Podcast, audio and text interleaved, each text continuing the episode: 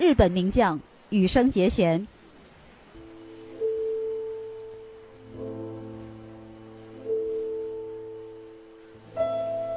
喜乐看冬奥特别报道：羽生结弦为何能在中国有如此高的人气？一身玄秘。羽生结弦曾用这个词形容花滑之于自己的意义，他是这么说，也是这么做的。八号的中午，羽生结弦在北京冬奥会比赛中亮相，在花样滑冰男单短节目比赛中，他第二十一个出场，伴着曲子。他在冰面上自由滑行、高跳、转圈圈，每一次腾跃都很轻盈，还是那个翩翩起舞的少年。唯一的一个遗憾是开头的一个跳跃动作跳空了。赛后，他在接受采访时还调侃自己说：“今天被冰讨厌了。”他说：“我起跳时卡到一个洞，可能是其他选手做了踢跳或者 F 跳导致的，我踩到那个洞了。”所以我第一跳起跳呢没有起来，实际上我没有觉得哪里很差，所以我和我自己说，OK，这运气可真不好，我就为下面的动作做准备了。最终，羽生结弦获得了九十五点一五分，排名第八。首秀有些失利，但考虑到自由滑还有追分的机会，他依然是争冠的种子选手。正如比赛时解说员评论所说。羽生的表演已经行云流水了，没有一丝拖泥带水，他就是镶了钻的宝剑，掩饰不住光芒。二月六日下午，羽生结弦现身北京，这是他参加的第三届冬奥会。此前，他在二零一四年索契冬奥会和二零一八年平昌冬奥会都拿到了花样滑冰男子单人滑金牌。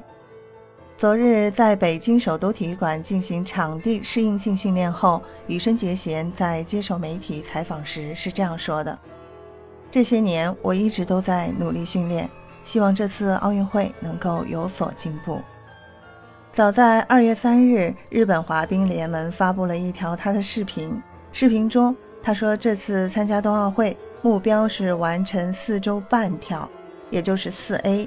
那这是他自索契冬奥会就立下的目标，如今已过去了八年，难度极高的四 A 要求运动员起跳时向前滑行，用右足前外刃起跳，左足刀尺不点冰，在空中旋转一千六百二十度后，在左足后外刃落冰，右足不接触冰面，然后向后滑行。哇，听听都难，别说滑了，真的太厉害了。在花样滑冰常见的六种跳跃中，四 A 是唯一需要向前起跳的，需要在空中翻转四周半。多出来的这个半周啊，听起来容易，却在挑战人体的极限。目前尚未有选手在公开赛上挑战成功。美国华裔花样滑冰运动员陈薇被视为羽生结弦此次北京冬奥最大的对手，也未曾想过去挑战四 A。因为练习这样的动作风险太大，在现阶段不是一个明智的选择。但羽生结弦对四 A 的执念从未减退。无论如何，我都希望在比赛中完成四 A 动作。我说了很多次，这是我的最终目标。我要尽自己最大的努力，弥补自己的不足，早日实现自己心目中的四 A。立下目标多年，直到二零二一年十二月二十六日。花样滑冰全日锦标赛中，他达到了能在比赛中尝试四 A 的程度。虽然最终旋转周数还是不足，但安全落冰。这已经是他距离自己目标无限接近的一次了。当时有人看到视频后还感叹说：“这是四 A 吗？这是他的八年啊！”还有人称自己等这一刻是从高中等到了大学毕业。那次比赛，羽生结弦以三百二十二点三六分的总成绩夺冠，并顺利拿到了直通北京冬奥会的入场券。努力是他真正天才的地方。羽生结弦的人生就是一部热血动漫。一九九四年十二月，他在日本仙台市出生，父亲是一位数学老师。之所以取名为羽生结弦，原因有二：一是切合星座射手座。二是家人希望他能够像奔在弓上的弓弦一样平静而充满斗志。斗志后来成了羽生结弦人生的关键词。两岁那年，他被诊断患有哮喘，身体孱弱，时常生病。四岁时，为锻炼身体并克服哮喘，他和姐姐一起在家附近的冰场滑冰，日复一日的冰上驰骋，他由此爱上了滑冰。小学四年级，羽生结弦第一次参加全国比赛，获得了冠军。当时他十一岁，留着和偶像俄罗斯传奇选手普鲁申科同款的发型，用这位冰上皇帝获奖时的姿势举起了奖杯，面对镜头说。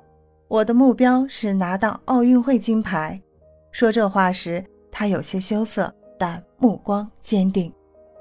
二零一零年，他第一次站在了世界的赛场上，参加了世界青少年花样滑冰锦标赛。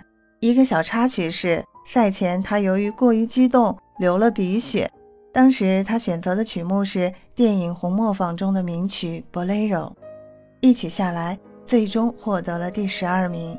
面对记者，他说：“世界上超过百分之九十九的人还不知道我的名字，因此哪怕能让知道我的人增加百分之一，我都会为此奋斗。”回国后，他很快从青年组升为成年组，并为自己定下目标，完成四周跳，在比赛中落冰成功，总分拿到两百四十分以上。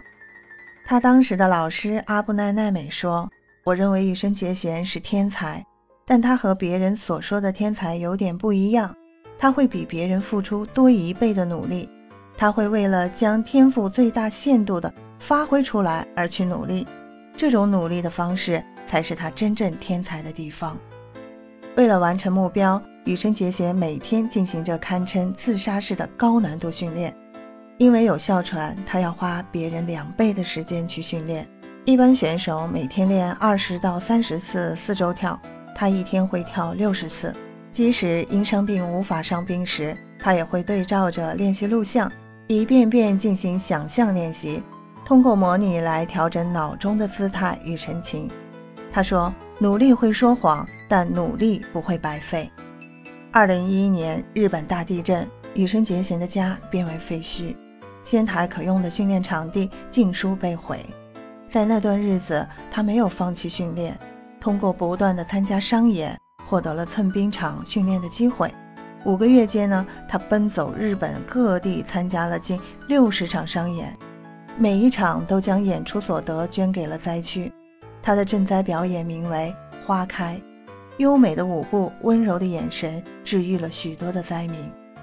天赋与努力的加持，让羽生结弦的努力化为现实。后来的故事是很多人都知道的。二零一二年，他获得了全日本花样滑冰锦标赛冠军，此后连续四年卫冕冠军。二零一四年索契冬奥会，他获得了花滑男单金牌，同年又获得了世锦赛男单冠军。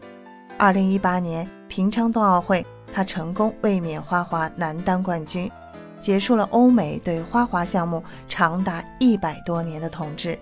也是冬奥会六十六年来第一个蝉联男单冠军的花滑选手。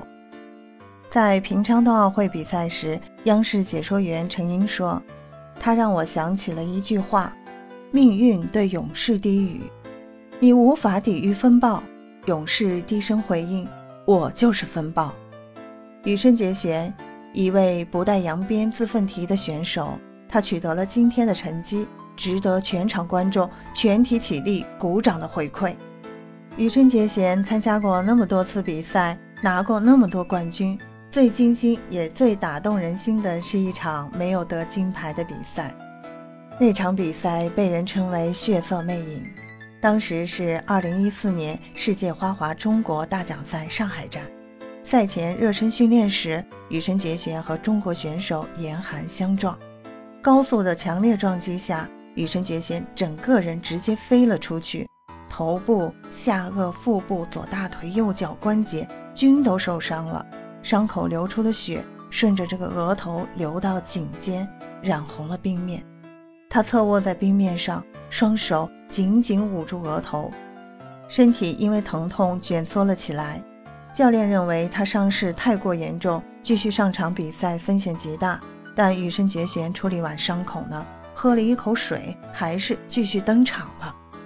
四分三十秒的表演，他八次起跳，五次摔倒，每一次旋转跳离地面都令人揪心。最终，他完成了表演，被搀离了冰场。下场后几乎倒在了教练身上。赛后诊断，这次撞击造成了负伤。羽生结弦确诊为脐尿管残余。有过同样病例的人曾在网上描述，痛得快晕过去，像利刃刺入腹部翻脚一样。就是在这样的疼痛中，羽生结弦完成了比赛，获得了银牌。一生悬命，羽生结弦曾用这个词形容花滑之于自己的意义。在日本，这个短语意为一生用尽全部力量去做一件事。他是这么说，也是这么做的。羽生结弦在亚洲乃至全球范围内都有着居高不下的人气。在日本，2021年全国民意调查结果显示，他以高票当选最受喜爱的运动员。他已连续两年位列这一排行榜的榜首。此前，日本粉丝因为疫情无法到现场看北京冬奥会比赛，托中国的观众现场为他加油。外交部发言人华春莹知晓后呢，还专门用日语发推特：“请放心，交给我们。”今年年初为冬奥选手征集应援明信片的活动中，羽生结弦的明信片已累积了厚厚的一摞。北京冬奥组委会文化活动部部长陈宁用手比划羽生结弦的明信片厚度。作为一名外国选手，羽生结弦。为何能在中国有如此高的人气？有人觉得他很像日本动漫里的男主角，长相俊美，一双单凤眼，有时凌厉，有时沉静。有人曾形容他容颜如玉，身姿如松，翩若惊鸿，宛若游龙。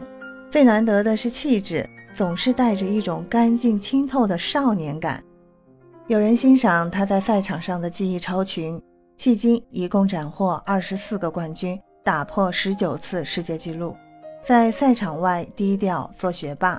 二零二零年从早稻田大学人类科学部毕业。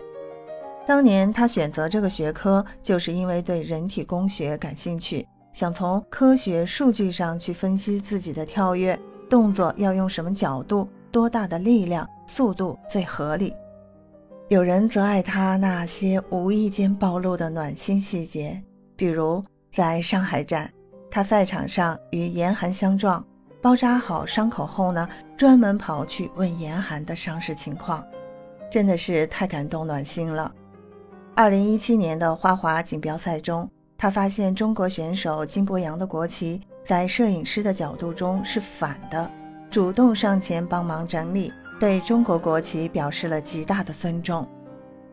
观众总会被他身上永不服输、超越极限的顽强意志感动。对于中国观众，很多从没有看过花滑的人，正是因为羽生结弦开始关注这个项目。很多青少年在碰到挫折的时候，能够从羽生结弦的经历上获得力量。羽生身上的励志体育精神是可以鼓舞振奋青少年的正能量。央视解说员程宁如实说：“羽生结弦已经二十七岁了，他依然没有停止在刀尖上的跳舞。对他来说，记录已经破无可破，奥运冠军什么的，世界冠军什么的都没有关系。我还想要变得更强大，新的敌人就是我自己。既然说四 A 是只有我有可能完成的动作，那么舍我其谁？”如今大家都很期待羽生结弦二月十日的比赛，在他自己看来，如果能完成四 A，那么三连冠势在必得。三连冠在四 A 成功完成的延长线上意义相同的，或者说，如果成功完成四 A，发挥零失误表现的话，那三连冠就自然而然的会被纳入囊中吧。让我们默默为羽生结弦祈祷。也为每一个努力实现梦想的人祈祷，喜乐祝福每一个努力付出的人都能梦想成真，每一份努力都有最好的回报。这里是喜乐看冬奥，我是在韩国生活的西安宝妈喜乐，让我们一起关注北京冬奥，在世界各地为冬奥加油。